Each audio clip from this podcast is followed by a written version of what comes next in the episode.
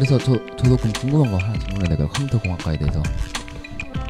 我也很好奇，那个韩国的电脑工学是这个这个专业是一个什么样的一个现状？ 음, 컴퓨터 공학과에 대해서 좀 설명해 주실래요? 아, 네. 컴퓨터 공학과는 정말 간단해요. 컴퓨터를 배우는 곳이에요. 아 그래요. 그러니까 그냥 단순하게 네. 컴퓨터를 뭐 우리가 주변에서 컴퓨터 쉽게 보잖아요. 네. 데스크탑이라고 하는데 네.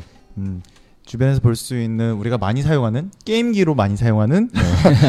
그 컴퓨터를 뭐 조립을 하거나 네. 뭐 그러는 과가 아니 아니고요. 네. 그 안에 있는 컴퓨터 구조를 네. 어, 어떻게 되어 있는지 음, 분석을 하고 네.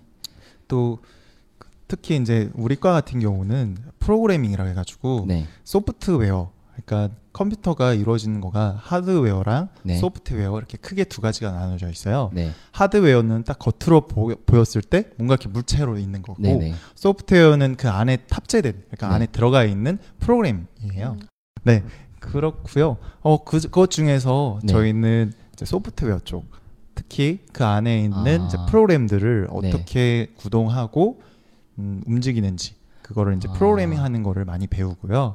그리고 지금 여기 옆에 있는 데스크탑 네. 작은 컴퓨터만 하는 게 아니라 네. 굉장히 우리 주변에 컴퓨터가 굉장히 많거든요. 네. 심지어 냉장고, 청소기, TV 이런 거에도 굉장히 작은 데에서도 컴퓨터가 들어가 있어요. 네. 그런 거를 다루는 거랑 또 커, 커다란 컴퓨터가 또 있어요. 네. 그 커다란 컴퓨터는 뭐냐면 우리가 인터넷으로 들어가 보면 뭐 쉽게 인터넷으로 들어가 가지고 보면 굉장히 어, 이 컴퓨터가 아닌데 뭔가 아무튼 연결이 돼 있잖아요. 그건 이제 거대한 컴퓨터들이 모여 있는 서버라고 하는 곳이 있는데요. 네. 이제 그 서버 관련된 服务器 음, 그 서버를 관리하고 또 그거를 어떻게 하면 더 효율적으로 네. 네트워크가 잘 운영되게 해가지고 아. 하는 뭐 그런 과예요. 네. 啊。 刚才恩熙给我们介绍了一下这个电脑工程学的一个基本的概况啊，就是说电脑工程学呢，并不是说是学习怎么样组装电脑的地方啊，它是呃偏重于什么样的一个学习呢？就是说是分析。研究电脑的一个构造啊，了解电脑是怎么样的一个构造，先学习这个，然后呢，啊，电脑又分主要两大板块，software 就是软件，hardware 就是硬件。那我们说硬件，它就是学怎么组装这个电脑是怎么一个构成的，怎么样通过这个硬件来构成的。那电脑工程学呢，主要学的不是硬件这一个部分，而是软件的这一个部分。那所以说这个嗯，programming 就是要学习电脑编程啊，怎么写代码。学习这个编程，然后呢，不仅仅是一般我们看到的这一些电脑的，嗯，笔记本啊、台式啊这些电脑的一些软件编程，还有我们周围的一些，现在我们不是有说这个物联网吗？就是事物的物物联网。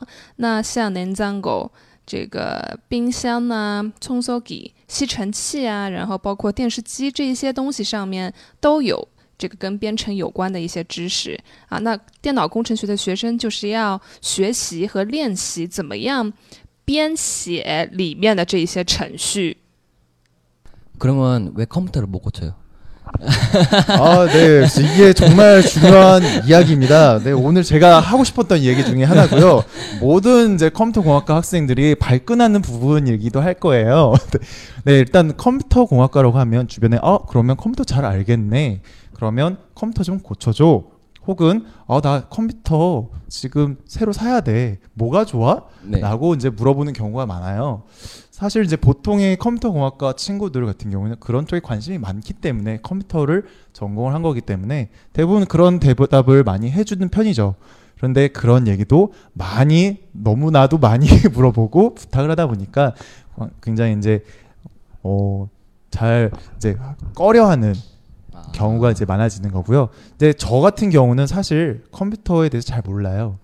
잘 모르고요. 네. 더 잘 알고 싶어서 컴퓨터 공학과로 온 거고요. 아. 그래서 저도 컴퓨터를 고치거나 컴퓨터를 알고 싶을 때 다른 더 저보다 잘 아는 컴퓨터 공학과 친구한테 부탁을 한답니다. 아. 그러니까 저한테 부탁하지 마세요. 아니면 제가 소개시켜 줄게요. 아, 그러시구나. 네. 저는 컴퓨터 공학 가면 컴퓨터에 대해서 다 잘하는 줄 알았어요. 저는. 아유. 그러면 음, 환경 거니까 다 아시겠네요. 아, 그건 아니죠. 라는 거랑 똑같은 네, 것 같아요. 그러니까요. 네. 아 그러면 막 소프트웨어 같은 걸 만든다 그랬잖아요. 네. 그럼 막 이런 프로그램들 막 어떤 막 한글이나 엑셀이나 어, PPT나 그런 것도 막 대충 아 이게 어떻게 해서 만들어진 거다 그걸 알 수 있어요. 그렇죠. 어떻게 아. 구동되고 그- 일단 이제 이 컴퓨터 자체가 네, 그 프로그램이 이제 돌아가는 그런 방식들을 다 알기 때문에 네.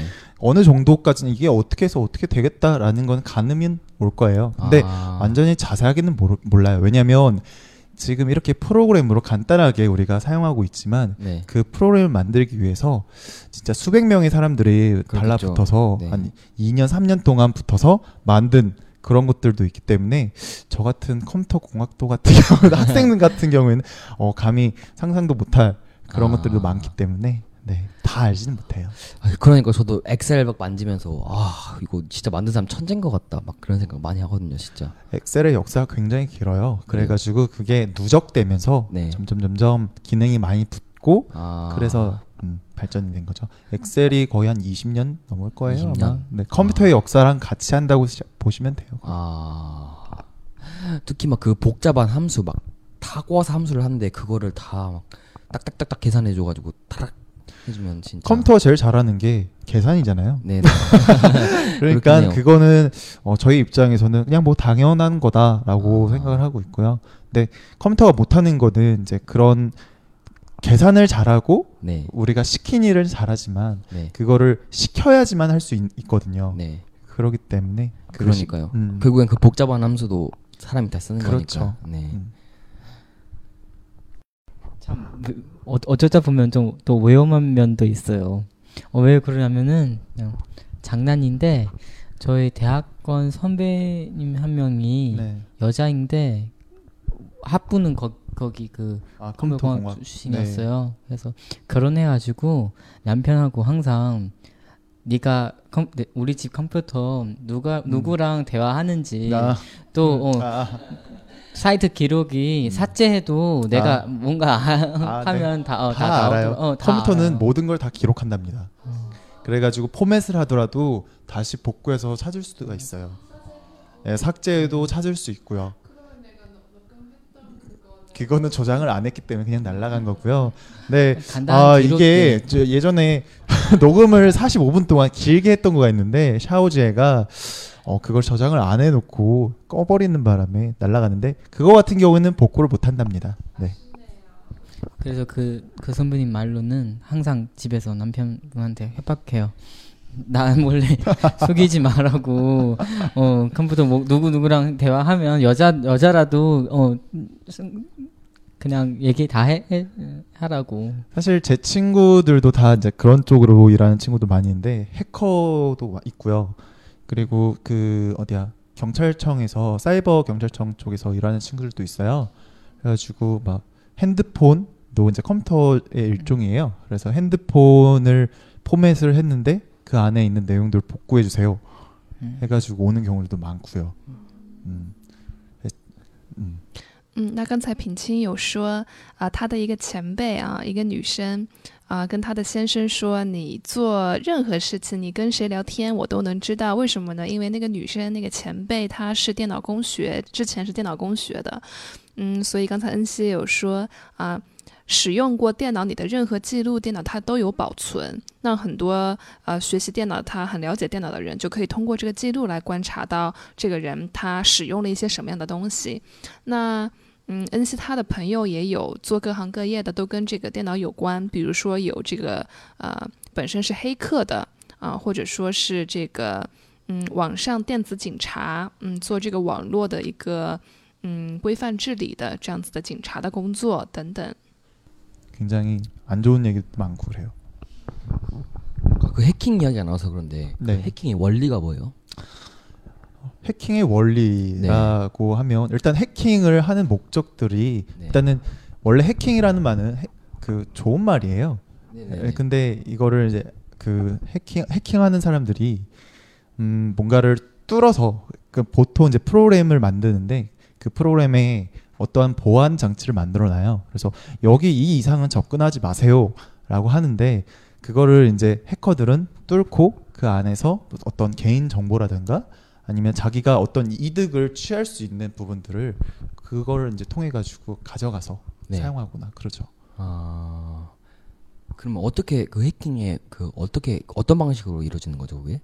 그러니까 어떻게 그냥 비밀번호로 계속 쳐보고 막 그런 아 건 아닐 거 아니에요? 그거는 어 그것도 해킹의 일종의 하나일 수도 있죠. 아. 근데 굉장히 범위가 그쪽도 너무 커요. 그냥 간단하게만 말씀드리면 네. 그냥 제가 방금 말씀드렸던 보안을 어느 정도 이렇게 걸어놨는데 네. 그 보안을 뚫고 아. 음, 그거를 이제 자기가 짠 프로그램 코드가 있어요. 네. 그걸 심어가지고 그 프로그램 코드 안에 그러니까 원래 그 프로그램 큰 프로그램이 있는데 네. 그 프로그램 안에다가 작은 프로그램을 심어 놓거나 네. 아니면 뭐 그거 프- 코딩을 해가지고 코딩이라고 하는 거는 이제 프로그램을 만드는 작업을 코딩이라고 해요. 네. 근데 그거를 만들 때 사람이 만들다 보니까 네. 허점들이 있어요. 음. 그러면 그 허점들을 찾아가서 찾아서 아, 그 보안 권한을 따내는 거예요. 음. 그러, 그러면 이제 내가 원래 그런 권한이 없는 사람인데 권한을 땄으니까 하고 싶은 대로 다 할 수가 있게 되는 거죠. 아. 네. 아. 그렇게 이해하시면 될 거예요. 그러면은 은서 오빠는 컴퓨터 공학과 다니고 있지만 어 중학교 때부터 컴퓨터 공학 그쪽에서 수업 들었어요? 뭐 전문 전문 중학교 전문 이런 컴퓨터 고등학교 그런 같은데 없어요? 일단은 중학교는 전문 중학교는 아니었고요. 그냥 동아리 차원이나 그 안에서 하는 차원으로 CA, 그러니까 특별 활동 뭐 이런 개념으로 했었던 거고 이제 고등학교를 한국 뭐 중국도 마찬가지겠지만 한국에서는 이제 일반 고등학교가 있고 외국어 고등학교가 있고 과학고가 있고 그리고 이거 말고 이제 다른 특성화 고등학교라 해가지고 어떠한 그 특별한 기술이나 기능들을 이제 고등학교 때부터 배우는 어, 고등학교예요. 근데 저는 그런 고등학교 중에서 컴퓨터 고등학교로 나왔던 거죠.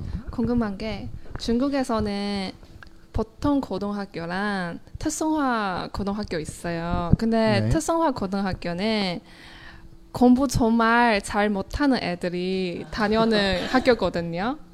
어, 한국에서도 네. 마찬가지예요. 아, 한, 한국에서도 굉장히 차이가 많이 있어요. 아, 원래 옛날 같은 경우에는 음. 특성화 고등학교 그러니까 실, 예전에는 실업계 고등학교라고 그랬어요.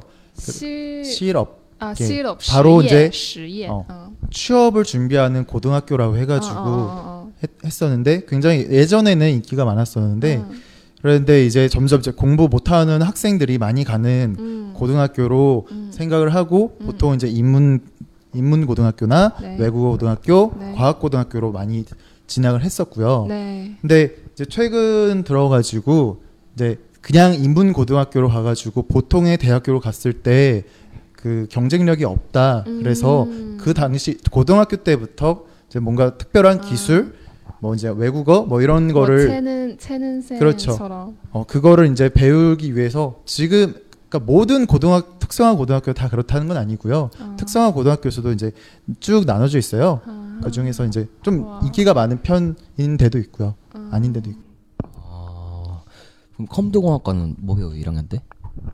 사실 1학년 땐 그 수학, 물리 아 네, 그러네. 그런 거 네. 위주로 많이 배우고 공학은 다 똑같잖아요. 네, 공학은 그런 거 위주로 네. 배우고 뭐 배운다 그러면 뭐 컴퓨터 구조 컴퓨터 구조. 그리고 뭐 프로그래밍, 인문 해가지고 네. 거기서는 이제 C, C 언어를 많이 배우고 그래요. 아 那恩熙说，在电脑工程学的话，啊、大一的时候是先学这个斯哈物理、 数学、物理，那然后接着是学习 computer 苦走啊，电脑的构造，然后呢是 programming immune。program 也就是编程的意思，编程入门。那在这门课开始呢，就啊、要学习很多的 C or no，C 也就是 computer 的那个大写字母的缩写。嗯，要学习很多的编程语言。 뭐 저희 저희, 저희 학과도 마찬가지예요. 일단 뭐 미적분 같은 거 기본적으로 그렇죠. 배우고요. 생물 아, 배우고 화학 배우고요. 물리 배우고 네. 음, 그다음 뭐 그 정도로 하고 그다음 저희도 이제 가장 기초적으로 배우는 게 양론. 네. 음, 네. 화학식이 어떻게 진행되는가 그걸 알아야지. 네. 양론.